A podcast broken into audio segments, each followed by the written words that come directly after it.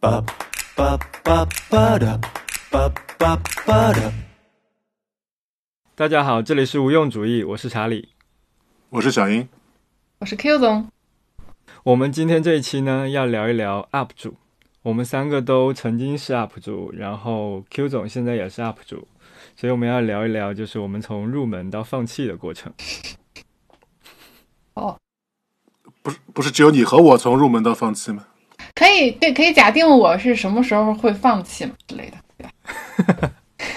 没有，就是小英就根本没有入门过吧？对，你是助理嘛？助理那个李佳琦的助理也算是直播行业从业者啊。小英，你那个最接近呃完成的一个视频是什么？以色列的视频呗，已经剪了三分钟了，以色列讲什么啊？就是去，我应该是在去年年底吧，一九年年底到今年年初元旦的时候去以色列玩了十天左右的时间，然后拍了一些旅行的素材，想要剪一期那个旅游的旅游的 vlog。那一直没有剪出来的原因是什么？上班了呀，你剪了有三个月了吧？就也有周末啊。嗯、好吧，那其实就是不想剪，我觉得时间应该不是问题。才华才是问题。你是不是会给自己设一个很高的预定，然后觉得自己打不成那样，然后就不想去剪？看很多很好的 vlog，然后觉得是会有会有这种特色。其实我觉得这个很可能也是很多从那个拍 vlog 真的想入门 vlog 的人会遇到的一个问题吧。就大家可能一开始会碰到网上就说 vlog 你就是记录生活嘛，就感觉好像只要你生生命里面如果有一些比较有趣的事情，你把它拍下来，然后随便配个 BGM 就变成 vlog。但其实真的你实行下来的话，你发现从你拍那些素材到你最终能把一个非常好的视频制作出来并且上传，中间是有非常大的鸿沟的。我觉得你主要是因为拍旅拍的视频，然后那个是没有什么情节的嘛，所以它必须靠画面和 BGM 来撑了，就反而难度会比较大。对，就是我在拍了这个旅拍 vlog 的时候，我才突然意识到，当我回头在剪的时候，我才突然意识到，就整个视频，一个好的视频，它从前期的规划，然后到它中间拍摄执行，其实是非常关键的。很多时候，它并不能说真的是非常随性的去记录一些生活，那些素材就足够去形成一期好的视频。就你想，我们在台湾还拍的那几期 vlog，其实都是有一些情节的嘛。那它对于画面的美的程度要求就没有那么高了，它就是靠故事来推动的。因为情节比较有趣，所以它可能剪起来反而更容易一些。对，核心就是有有非常有趣的人在那边嘚吧嘚嘛，vlog 的核心而已。啊，你有没有考虑过，就是有那种呃画面和后后期配音的，然后这样你可以增加你那个视频的有趣程度，就不不完全依赖画面跟音乐了。嗯，嗯，会想，有想过，那后来呢？还是因为懒。不，还是因为素材不够啊，就是就就又又会往下牵扯到一个技术问题了。就当时去了以色列，就为了保持轻便，我并没有带非常专业的摄影素材、摄影的器材。其实我就带了两个设备，一个是 Osmo Pocket，就是那个大疆的非常小的带无人带那个三轴稳定云轴的一个小的拍摄拍摄那个装置，然后另外的话就是我的手机。那其实随着后面的那个旅程的进展呢，我甚至连 Osmo Pocket 我都很少有单独拿出来，然后我就基本上大多数是用我的手机直接拍的。但是这些手机大多数拍完以后会回来发现就会有很大的问题，就是一这个手机的防抖性能不太好，所以说很多画面非常抖就不能用。那二就是这个手机的这个收声性能，就是它收声音收的也并不是很好，所以说有时候很多的画面的话，由于没有很好的背景音，就是也很难去做到那个，比如配音啊，或者是你只能通过 BGM 的方式进行一些补救。那最后的话，就可能就是画质吧，就是手机的这个开了电子防抖以后，在暗光下面会有非常严重的抖动的那个果冻效应，那最后会造成很多只要天气不太好的或者阳光不太好的这些场景的镜头全都废了，不能用。啊，我们接不到小米小米的赞助了，这样。那看起来和你带的器材没有关系啊，因为你其实已经带了两个器材，然后另外一个器材没有对，拿出来。还还蛮厉害的呀，那个什么 Awesome Pocket，、你还很厉害的。啊，对，所以说就这个很大程度上就是我会就是低估了，其实你对拍视频对于你旅途的一个影响。就如果你是真的是想通过你的旅游或者是去拍一期 vlog 的话，那其实可能在前期的规划中就要非常慎重的考虑到，就是拍摄这个视频对你的这个整个旅途的一些旅程的影响，包括一些行程的影响，其实还是挺大的。那当时我就我为什么很多场景我都没有办法拿出 Osmo Pocket 呢？因为我的那次旅游呢，其实是一个跟团的旅游，呃，对，所以说就是大家知道，就很多场景都非常赶，那可能就很难实现。比如说我到了一个场景以后，我可以看好景，然后想好自己想拍的画面，然后拿出器材慢慢的拍，慢慢的说，那就基本上就是可能停留个三五分钟，我就只我就必须非常快的把我的器材拿出来，然后把想拍的东西拍完。所以在这种情况下的话，我就发现，就是像这种跟团游的话，你要去做到这个拍摄视频，就难度会非常大。嗯，那我觉得你还是懒啦。就是 Osmo Pocket 和手机其实差别不大的啦。就如果你愿意把 Osmo Pocket 当成当成你的主力设备的话，应该还是不会占用太多时间了。对，可以这么说吧。所以下次就主主力用 Osmo Pocket 吧。哎，手机可能只能作为一个怎么说辅助的设备。哎，我觉得你这期素材可以剪成一个 Osmo Pocket 和那个手机对比是吧？录 vlog 的，对对 vlog 的区别，我觉得这个会那他更不会剪出来了。所以这个就回到另外一个问题了，就是就我当时为什么很多场景都没有拿 Awesome Pocket 呢？就是因为我是我基本上平时旅游会出去拍照会比较多，所以说我嗯一般就是会先拍照，就是我拿手机，我可能先会把我想拍的照片先拍完，然后在拍完以后呢，所以说手机基本上我是一直在手中的。但是 Awesome Pocket 它是录视频的嘛，就是它不能基本上不能拍照，所以说当我想要再去再单独拍完照以后，再单独开始录视频的时候，我还得单独的把 Pocket 拿出来，就很多时候我就会觉得这就麻烦了。所以说这个、这次体体验给我的另外一个感受就是，就如果是单兵作战的话，那如果在旅游或者在出外场景的话，基本上很有可能视频和照片是不可兼得的，你 可能就只能选择一样。从一个人的经历上来说，嗯，你不是一个快手，如果你是快手的话，是可以同时兼得的。要左右互搏是吧？没有，你到一个场景就迅速拍几张照片，然后就开始拍拍视频了嘛。嗯，对。因为照片很就是不会花太多时间了。嗯，跟跟之前拍摄的量也有关系，有没有很熟练啊？你那你觉得上次我们去台湾环岛那一次，呃，因为是不是跟团，所以时间会比较充裕。那你觉得那一次，嗯、拍的素材有够用吗？就我们一九年的一月份，我小英，然后还有 Q 总，还有其他几个朋友一起去台湾进行了一次旅行。那次旅行呢，主要是为了看陈升演唱会。然后因为我和小英当时没有工作，所以就花了大概十天时间，呃，自驾环环了台湾一圈。我觉得那一次呃能够拍出很多 vlog，啊，就出了三期的 vlog。我觉得那三期 vlog 我们都没有提前进行策划，然后它就是因为事情本身比较有趣，然后你就是你觉得当时到了当地，觉得有什么有趣的你就记录下来，然后把相应的素材就剪成一个视频。嗯，我觉得那个也是相对来说成本比较低，但是最终产出了效果还不错的，嗯，一次拍摄经历吧。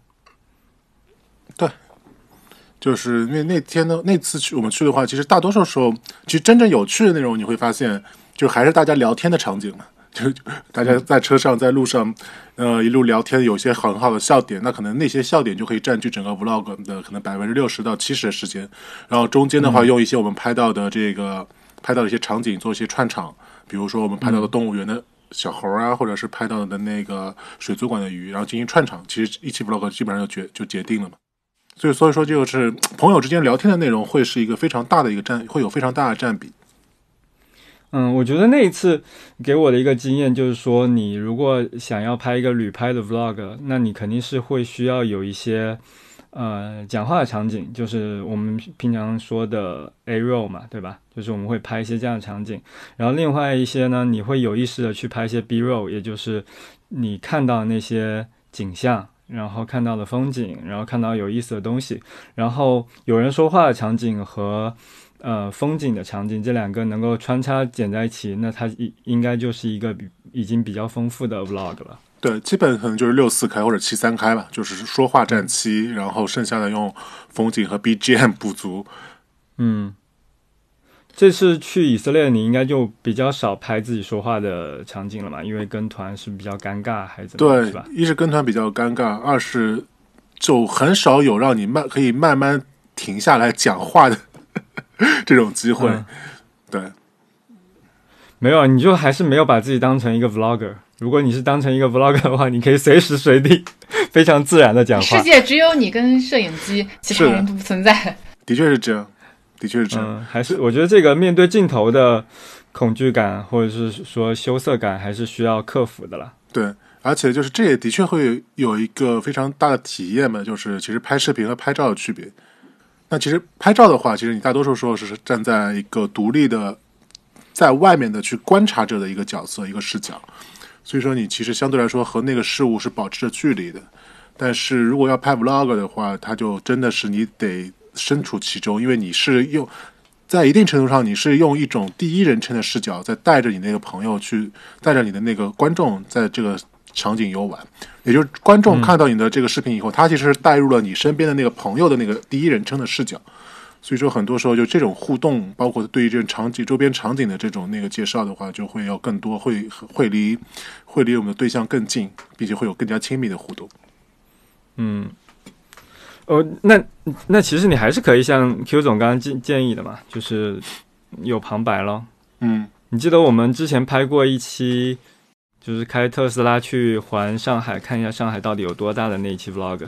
嗯，你不是就是完全旁白了嘛？然后我们其实两个人说话也比较少，我们我们两个人在那期其实说了很多话，但是我们后来我剪的时候发现就是废话太多了，都是关于车或者是关于汽车，就是汽车和买车，我觉得太无聊了。后来我就让小英写了一段文案，然后重新配音。我觉得那种风格也是相对比较容易的吧？那你这次怎么不考虑用那样的风格来剪一下旅拍的 vlog？所以今天的访谈是质问我为什么又剪出一个片子。就就是想探究你为什么没有入门就放弃。对为什么放弃？对，就是因为其实可能就是我一开始想剪的片子，就是我对我目标的片子就是那种纯旅拍的片子，我并不想说太多的话。对，然后呃那个目标发现有点，远。就是拍纯旅拍的片子，就是看起来它比较容易，但实际剪起来还是挺难的，对吧？就是对前期准备工作要挺多的。对，非常难，因为它完全是通过镜头去叙事嘛。那你对于镜头语言的理解，包括前期的规划，就要求非常高。嗯，期待我们在二零二零年能够看到这个视频吧。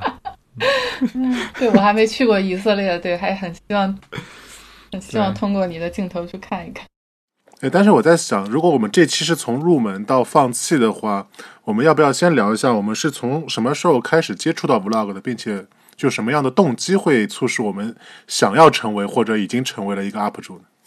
嗯，我先说我好了，我是二零一八年年底拍了第一支真正意义上的 vlog 吧。虽然以前我也经常会拍一些视频或者是传一些小视频，但他们可能就是类似抖音或者快手那种，就是很短的视频。但是，一八年的年底，我是传了一支 vlog，那是讲我们几个朋友圣诞节然后交换礼物的一次呃故事或者是 vlog。嗯，为什么会拍 vlog？是因为，嗯、也是因为没有，呃，也是因为自由职业，然后希望，嗯、能够通过 vlog 这种形式，能够吸引到更多人关注我吧。我觉得那个是我的原因。Q 总呢？Q 总今天一天都不在线，都没说话。我觉得就是之前一直有用什么微博啊、豆瓣啊这些社交呃平台的习惯，那其实发图文到发视频是是一个延续的事情。嗯，那我用 B 站开始发视频，最早的是因为我之前的餐具的店，我想为那个店做宣传，这搬了一些 Instagram 上的那些好看的美食视频，而且也自己录了一期。一个压蒜器这个工具的对比的使用的视频，然后接触到了这个事情。但是后来那个餐具店没有开了，然后我中间就停了很长一段时间。后来又开始卖 T 恤嘛，然后为了宣传卖 T 恤这个店，又开始继续上传视频了。就这样，就纯纯的一个商业行为。商业大佬，那小英呢？因为我其实一直会有一个可以算是梦想吧，就是我想拍一部纪录片。嗯对，所以说可能之前从来没有想到会在一八年那个时间段会有这么好的机会吧。就是一，当时人也在休假，不需要工作，所以我非常空下来。那二，其实因为那段时间的确是视频也非常火嘛，就这个就感觉当你空下来的时候，然后外边又告诉你现在有很多人可以拍视频，然后突然就是提醒自己，提醒你自己心中有一个积那个积淀已久的梦想。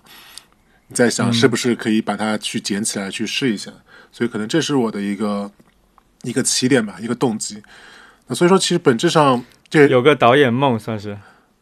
对导演梦或者记录的梦，所以说本质上其实可能我想拍的不还不是 vlog，我拍我想拍的可能就是一种非常一一种非常冷静的第三第三第三方视角的一些记录的一些视频。可能我并不希望自己能够自己在那个视频里面有过多的一些那个。一些介绍或者内容所在，但是纪录片必然有观点了。纪录片不一定需要有观点。你记录的东西本身就表达了一种观点。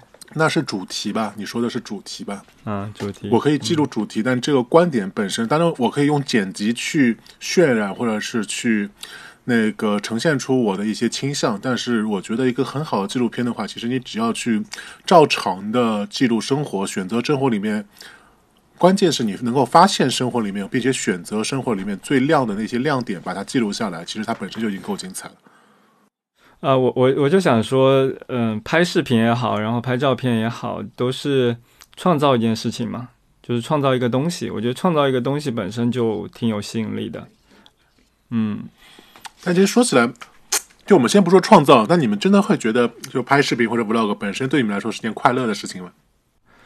我我觉得拍视频这件事情，它就是一个它的快乐程度就是一个曲线嘛，就是一个 U 型的曲线。最快乐的时候就是在开始拍这个视频之前，你会研究用什么样的器材来。对对对，非常同意。对对对，其实这这个是最开心的时候。对，从入门到器材到放弃。入门主要是为了买器材，有有一个借口。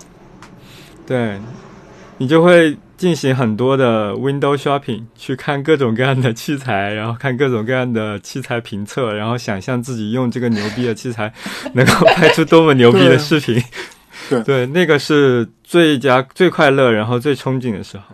而且你知道，对，而且你知道，就是我。那我最喜欢器材，最喜欢的器材玩法是什么吗？就是可能因为我的相机也不多了，就是那些相机我不会花很多的力气，但我特别喜欢那种配件，就各种三脚架，然后各种云台，各种这种螺母的配件，就感觉像是个乐高积木，就可以 可以组可以组现出无无限的可能性。就是你给 Osmo Pocket 到底买了多少配件？你可以给听众介绍一下。对，就大家可以知道，Osmo Pocket 差不多它的官价是两千四百九十九吧。然后，如果不算上云台的话，我给他买的配件，可能差不多也将近两千块钱了。就是你很适合去玩奇迹暖暖的，有可能。对，所以你买什么配件？Osmo Pocket 到底要需要什么配件要这么多钱？嗯，那我先说，就是首先最最小的是那个就三三脚架，那这个可能是最基础的。然后可能三脚架可能还会有一些。还会有一些那个拼装板呀，然后那个云台啊，就是可以装麦克风、装闪光灯的，包括手机架这些。那这些是基础的。那可能我我那我就直接说我买的，我觉得我比较奇葩的那种东西，就一个是我去买了 Osmo Pocket 官方大疆官方配的 ND 滤镜，多少钱？三四百吧，还是四五百？我忘了。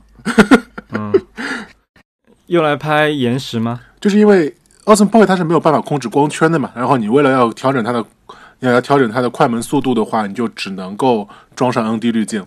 你为什么要调整快门速度呀？号称你用那个你的帧率的二那个你帧率的一倍的快门速度，能够最有电影感嘛？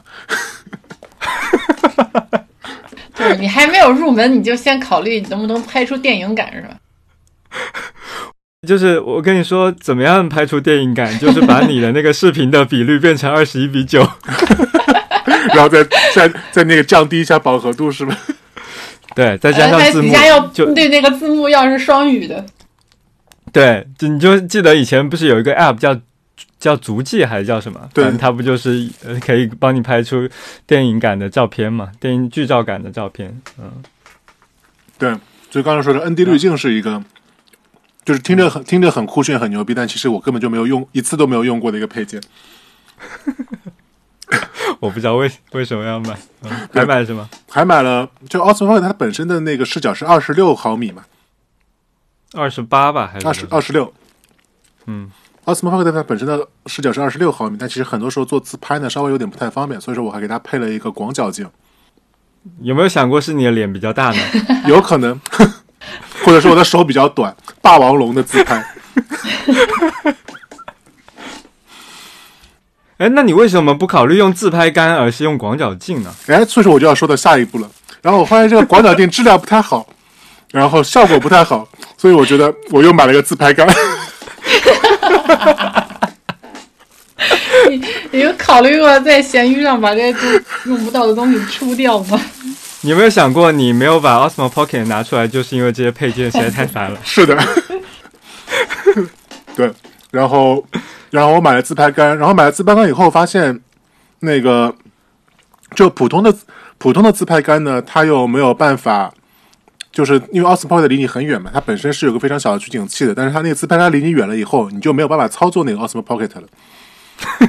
所以说，你要买遥控器吗？对，所以说我又买了一个大疆官方的延长杆，就是它上面有个按钮，它是可以即使连出去以后，它在你的那个手柄处，那个延长杆的手柄处，它有按钮，还可以还可以继续控制。嗯，大家如果听到这里，可以找我们的节目赞助。对，对完全就是一期 Osmo Pocket 的推广视频，还包括了配件。对，然后但是我就想，其实你想一个一个好的 Vlog 或者一个 Osmo Pocket，它不应该仅仅是用来自拍，对吧？它其实还可以拍很多非常出其不意的镜头。那所以我还去买了那个车载的车载的挂架、吸盘，然后放在自行车上的那个支架，然后还有放在你背包背带上的那个夹子，能够把能够让你在边走路的时候去拍摄你的 Osmo Pocket。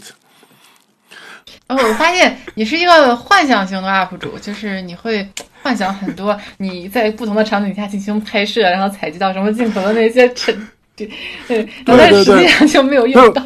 但我觉得这个是是我们的下个话题，这个话题还是挺有趣的。然后最后我最搞笑的，我还买了个什么呢？就是我发现 Osmo Pocket 它因为它只是三轴防抖嘛，它是不支持 Z Z 轴防抖的。嗯，就是上下是吧？对，Z 轴就上下你走路的那个上下颠簸的那个防抖，它是那个过滤不了的。然后我还买了个 Z 轴防抖器，那个东西就长得特别猥琐。我跟你大我给大家描述一下，那个 Z 轴防抖器是什么原理？就 Z 轴防抖器呢，它其实就是一个弹簧支架。然后它是一个弹簧支架，能够延伸出去挂在 Osmo Pocket 上面。这样的话，你在上下走路的时候，那个弹簧支架是在上下摇，但是 Osmo Pocket 它可以相对保持一个稳定。然后，然后，但是那个东西拿了一个会动的锤子，对对对，然后你就看到，嗯，那个东西拿在路上呢，就别人就觉得你像在拿着一个那种上下撸的瓶子一样，就是那个那个你的手在上下抖，但是那个前面 Osmo Pocket 一动不动。哎，我建议你把你的配件都展示一下，做一期视频。我觉得应该有很多人没有见过这么多奇怪的配件。嗯，我们之前是拍过一期 vlog 介绍我们的那个器材的。嗯嗯，Q 总，你现在用的是什么器材啊？我的是之前拍餐具剩下的一套那个索尼 A 七加它的镜头，然后摄影的设备倒是挺好的。但是收音、收音现在还是没有解决，就是录出来都是全损音质，我还在改善这个。对对，器材我没什么特别的追求了，有点过了那个阶段。嗯嗯，我好像也就是刚开始拍的那段时间研究了一下器材，后来虽然一直有 YY，但是也没有买新的器材了。我当时拍 vlog 就是用佳能的 M 六那一套，然后用了一个广角镜头。然后就是手持拍摄，大概就是这样。然后前段时间刚把它卖掉了。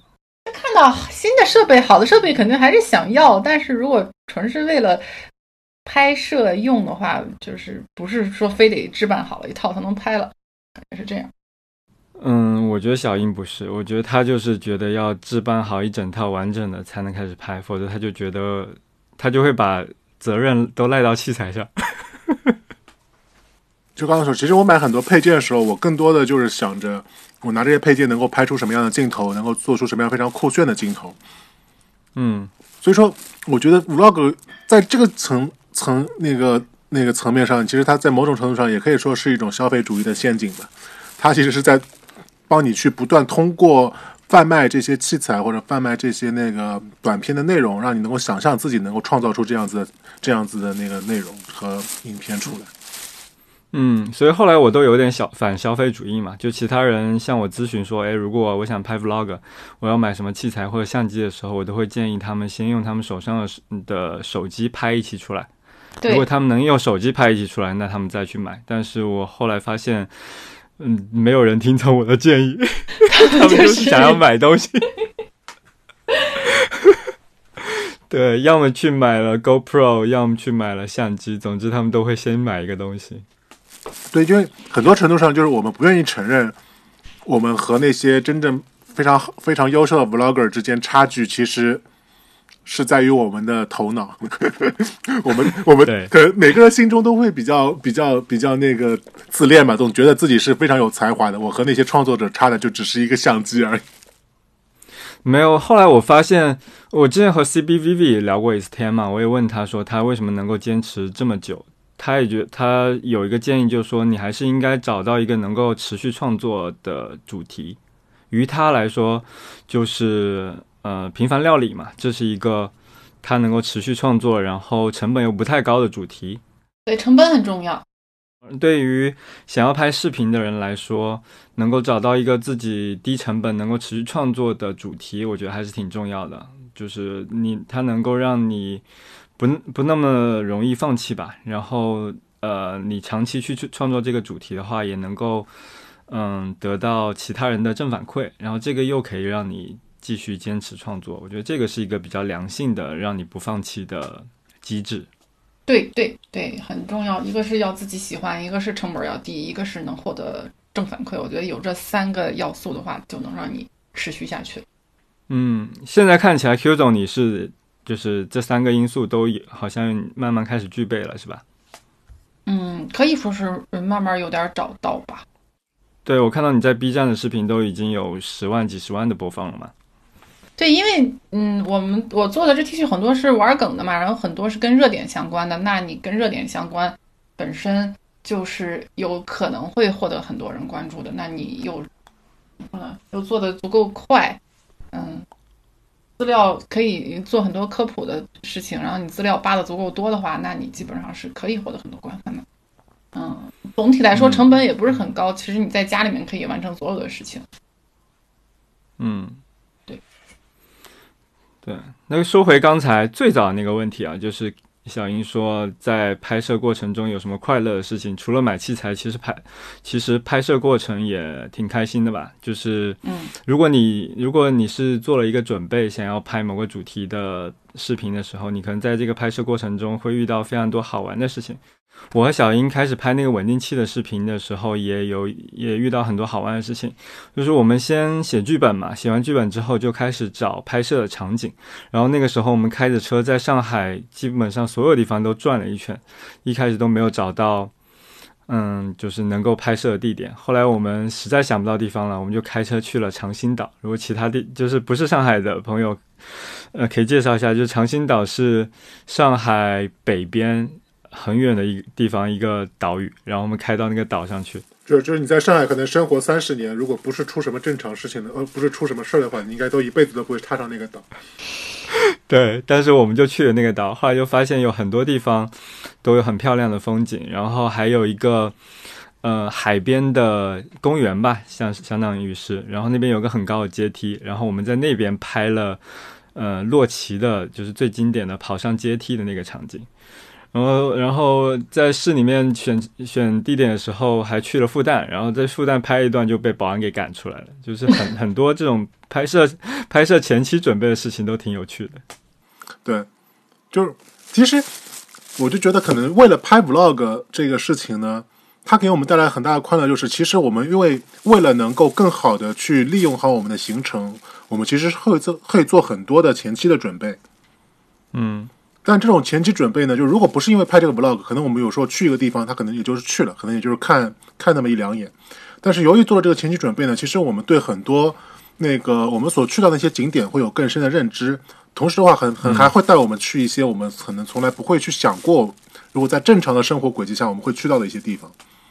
对，对对，我做的我做的科普视频也是，有时候搜一些知识，你会发现这些东西都是串起来的，就是也是好像是去到了一些自己从来没想过要会去到的地方。对，所以说我觉得这个是个非常有趣的，就像我们上我刚刚所说的，如果去了那个，作为一个上海人，我在上海生活了三十多年，我从来没有想过，就在我这么长的这个生涯生涯里面，我都没有想过我要去长兴岛这个念头，我都从来没有动过。但是为了拍这个视频，我就我们就那天就非常阴差阳错的，一下午可能用了两三个小时，就从上海市区就飞到就跑到了长兴岛。就是可能对于在视频本身，它是提供了一个让我们跳出自己生活圈外的一个动机吧，我觉得这个非常好。那我们还有另外一期吧，就是我们开着那个特斯拉赞助的 Model X，然后是环上海游。对，我们去了上海东南西北四个最远的景点。那可能我相信，如果有一些听众是在上海生活的话，可能一下子问你这个问题，你可能都没都回答不出来。上海东南西北最远的四个景点是哪儿？然后我们那次去为了为了去做这个视频呢，我们前期也做了很多的这个做很做了很多的搜索，做了很多调研，找到了这些景点，还包括它背后的一些历史故事。那可能包括我们去了以后，其实也发现，的确就是在我们印象里的上海和可能上海的不同地方，它所呈现出的生活的状态也是迥然不同的。嗯，你还记得我们去的那个崇明最北边的那个跃进农场吗？对就就是一个嗯，感觉已经失去人气的小城镇了，已经是。对，就那种就感觉像是一个被时间封，那是一个被时间封禁的场所。就它很多在那个街边门脸上的那些艺术字体，都还是我们在九十年代看到的那种艺术字体。然后整体的生活状态也是那种非常老的老公房的小区，然后就大家就是正常的上下班，然后可能周末或者是周中会有一辆一辆一辆汽车从崇明可以帮你开车开到上海。嗯，我们还拍了挺多期类似这样的，就是上海的各个不同地方的 vlog 的。就它其实也是某种意义上的旅拍嘛，只是没有去外地，只是就在上海本地。但是就是旅拍这件事情，就可以让你重新认识一个地方，不管是你去拍的是外地，还是去还是上海这个这个城市。你虽然已经待了三十年，但是你还是可以通过拍视频重新认识它。我觉得这个还是挺好玩的。嗯，邱总要不要接着说？就就摁一下吧。我我我都没什么旅拍的经验，但是我要为了录视频，嗯、嗯，怎么说呢？要要查一些东西的时候，比如说之前最早最早一期比较多人看的是一个跳舞的芭蕾舞熊。一开始它是一个表情包嘛，很沙雕那种，一个一个毛茸茸的熊飞起来的那种。一开始就觉得可能是一个什么搞笑的东西，结果一查是很正经的芭蕾舞剧。然后后面嗯还有这个熊为什么能跳芭蕾舞，是呃这个人为什么能这么很轻盈的跳起来，是因为他做那身服装其实根本不是那个毛做的，是纱做的。这些东西你研究了一大套以后，你就觉得哎好有意思啊，然后你再分享出去，又有很多人说啊我学习到了，然后你就觉得这个过程就挺好玩的。那顺着那期视频的思路，慢慢的就做了其他的一些梗的背后的一些知识的调查，学到了一些很多其他的奇怪知识，就感觉很像你们在上海到处探索，探索到了一些奇怪的景点那种体验。就是我会觉得说最快乐的时候，嗯，就不是剪肯定不是剪视频的时候，反而是我、啊剪视频是最痛苦的。对对对，反而是呃回看当时拍的，呃，你你可能没有放到正片里，然后你拍了一些有的没的的那些花絮，我觉得是最快乐、最开心的时候。但是你其实也有人会专门把花絮放出来，就说哎，看我很有意思。对啊，我反正我们的花絮就是比正片好笑多了。那可能也有那种专门为了拍花絮而形成的花絮呗。可以可以无可以无限套娃下去。花絮太嗯，就是花絮越多，说明越不专业吧，NG 越多。也不能不叫不专业吧，只是可能目的性没有那么强。所以说，而且就是大家从内容上来看，就可能大多数的时候，我们一直会说 vlog 嘛，vlog 它就是去记录你的所谓的生活。所以说，我不知道大家有这些看的，你们你们现在有关注一些什么真正所谓的 vlog 的 UP 主吗？现在看能算上 vlog 的东西，就是一个韩国模特儿的，因为他长得非常好看。他虽然干的都是说起来也是挺无聊的事儿，就是在家里面泡方便面啦，或者化化妆跟你聊聊天儿啊。但因为他长得特别特别好看，我只要他只要出现在那个视频里面，我就很开心了，所以我就愿意看。嗯如果有一些说什么我的生活特别有意思的，我要把我的生活整个分享给你的，我觉得我挺忙的，我没有时间去关注你的生活。很真实。那不就是我们现在面对的困境吗？谁要看我们的生活？有一些人是很喜欢，但是我觉得有一个阶段啦，之前比较闲，还有真的很闲的时候，是很愿意去看看别人是怎么过日子的。嗯我是我是我的看法是和你一样，就是我觉得如果我拍我的日常生活，也没有人要看，所以我当时和小英也。就是也没有拍我们自己的日常生活嘛，我们会去选一些比较特别的主题去拍，这样我们觉得那个可能会相对比较有意思。但是如果就拍我的日常生活，因为我前段时间没有工作，我觉得我就根本没有什么生活可以拍，除了带孩子，也没有也没有人要看我带孩子吧。所以就如果真的要拍视频或者 vlog 的话，总是会要想出一些比较有意思的主题才行。否则的话，你又不美，那谁要看你呢？那其实，如果你是在乡下带孩子，可能有那种城乡差异，人家就就会要看。就是我没过过那种生活。哎，其实其实有差异的话就还好，主要是现在很多那个 vlog 都已经很同质化了，他就是出去吃个饭啊，就是在城市里面或者逛个街，我觉得没必要看。但如果是乡下的，就好一点。对，所以我很少看其他人的 vlog，我觉得都挺无聊的。所以乡下的人都在看快手是吧？因为他们乡下的生活对他来说也是没有什么吸引力。在在看其他有趣的乡下呗。对，我在朋友圈里面还看到有个人说什么要搞一个乡村视频号了，从盖房子开始给你拍视频公布。说哦，这个乡村视频号还专门成为了一个行业，就感觉嗯。这个是 YouTube 上面有的吧？YouTube 上面应该也是个泰国还是柬埔寨的两个小哥就是这样的。但其实我最，但其实我回回我可以 echo 一下，就是我觉得我我和我和那个 Q 总比较像。我最早接触的 Vlog 是在 YouTube 上一个叫 Mibibone 的，我不知道你们知不知道？不知道，只知道那个戴眼镜的那个哥们儿 Casey 什么的。嗯，那 m i b i b o n 是一个是一个中国的网红，他应该是在伦敦英国读书吧？但那个。就他其实就拍一些自己读书的一些日常呀，然后然后出去旅游的一些日常呀，然后包括和男朋友的一些日常呀。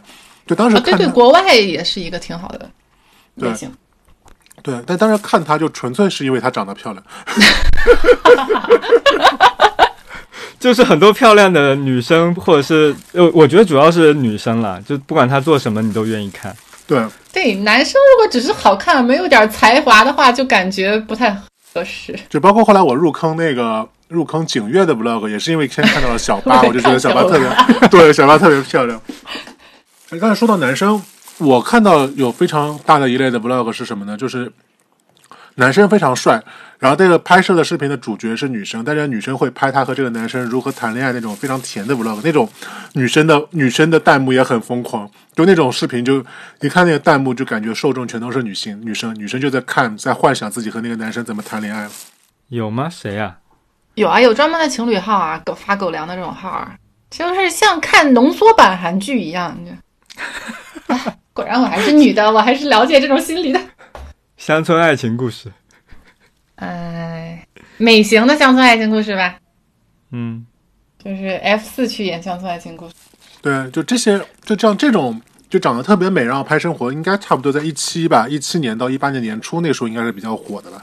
所以那时候一八年不是号称是 Vlog 元年嘛，就大家都打出了打出了这个名号，就号称是用 Vlog 来记录自己的生活。对，然后后面你就突然就发现了有一群长得平平无奇的就。literally 的真正的平平无奇的人，整天也在那边拍上学呀、拍吃饭呀，然后拍自己旅游，然后你就你你才会真实的发现，就 vlog 的价值其实不是记录你平时的生活，我们对生活真的不感兴趣。对，我们只是对好看的人感兴趣，想看看好看的人是怎么生活的，幻想自己也可以变得一样好看。就总之是要看一些平常比较难看到的东西了，谁要看你去吃什么？就去吃食堂，这这种特别普通的事情。所以才会说，就是旅行 vlog 会成为一个比较大的类型嘛。就旅行的目的地，可能大家还是，呃，相对比较少看到的，其实还是会有一种新鲜感或者猎奇的东西嘛。而且对对可能一一一个是你的目的地，另外还是和你的伙伴。就是我觉得，就 vlog 它和传统的这种视频，就我觉得可能最近的 B 站又有点走向专业视频的那种角度，就如像那种何老师，哇，我是何同学，对吧？他其实就是非常典型的这种专业的这个视频制作者，他可能就和以前那种小机构的那种优酷啊，或者是爱奇艺的这种科技媒体网站，它没有什么本质的区别。但 vlog 呢，它是一个非常也是一个非常特殊，甚至说是有点暧昧的一种视频的角度。就我认为，vlog 它的核心价值呢，就是它是等于是给了你一个作为 UP 主朋友的第一人称视角的机会。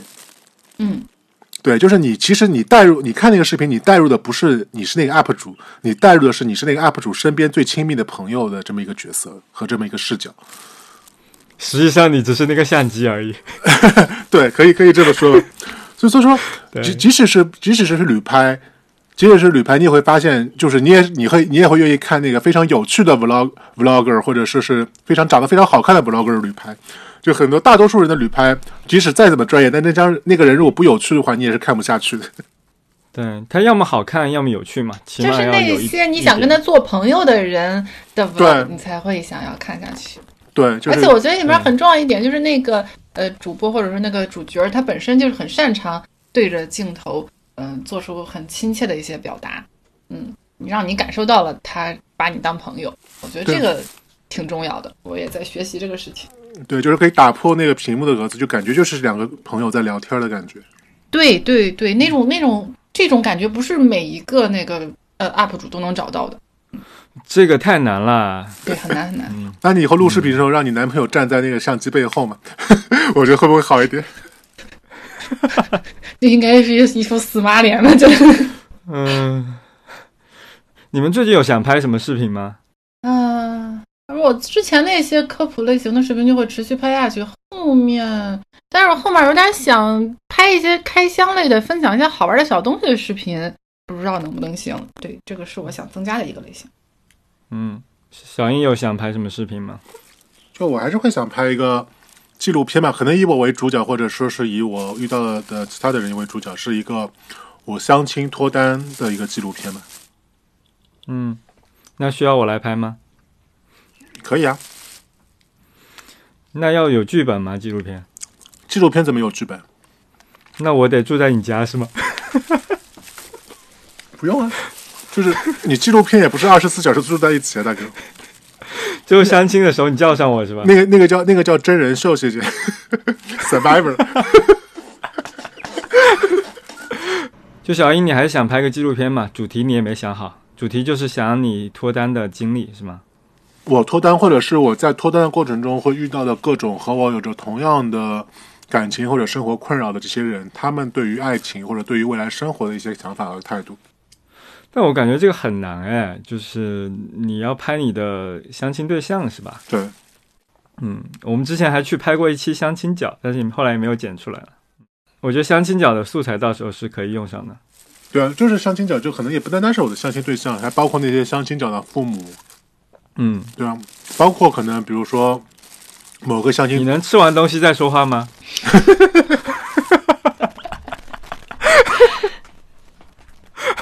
你嘴里含着一个烧麦，你以为我们听不出来吗？哎，我现在含的是鸭翅，更过分了，这个会流口水的好吧？能对听众尊重一点吗？对，就是可能也包括是第一视角，可能是我的第一视角，也包括是我的对方的第二视角，就是我所相亲的对象，或者是第三视角，就是我们身边的朋友，甚至是已经结婚的，或者是我们的父辈这些朋友，他们对于这个生活和感情上的一些想法吧。嗯那我觉得你这个相亲对象选择还挺难的，就是要选择那种真的能够和你成为朋友的相亲对象，那不然呢？要愿意接受出现在镜头上，否则你就要在他眼睛上打个黑条。也不用，也不用，我可以用一个绿萝。你可以只用声音吧，想想办法，你配上可爱的、可爱的小猫的视频之类。用动森的音声音特效。对就如果我说真的想记录我的生活的话，我还是希望能够在我相对来说还有保留着一些年轻的心态的时候，让我记录下我现在的这个视，我现在当下的视角对这个世界、对我的生活的一些看法。因为我觉得，因为我不知道大家是不是这种感受，就是你其实现在回想起来，你会发现你很多时候在大学或者在年轻时候更年轻的时候，很多想法其实你现在已经想不起来了，你已经忘了那时候你是怎么看待这个世界了。那就多写写日记什么的嘛。你要是录下来拍视频发了出去，然后回头一看很傻逼，然后就对啊，你的日记才最真实的。你面对镜头说出来的东西，还是会相对有所保留吧。当然，那个东西不一样了，就是用视频拍下来的东西和用日记拍下写下来的东西还是不一样的。而且因为你的修你的修饰本身就是一种你的想法，就因为你的嗯。你的修饰的方，你的修饰就代表了你那时候所认为的好的、所认为的受欢迎的一种内容，它就本它本身就包含了你对这个世界的一种态度。嗯。嗯，主要是最近特别怕招骂，然后就就 特别在整天反省自己有没有说很傻逼的话，有点 PTSD。我现在想要拍的还是把之前写的那个太阳的剧本给拍出来，一个 搞笑的小剧本。你要不要说一下太阳那个剧本那个事儿？这是什么剧本？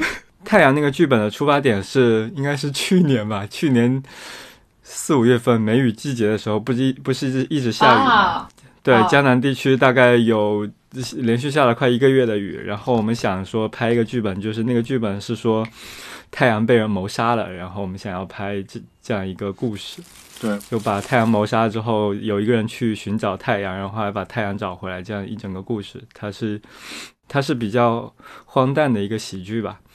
后来这个剧本 还没有写完，那个雨季就停了。我们想 我们想要蹭那个热点，没有蹭上。对，就深深把一个热点追成了历史追溯。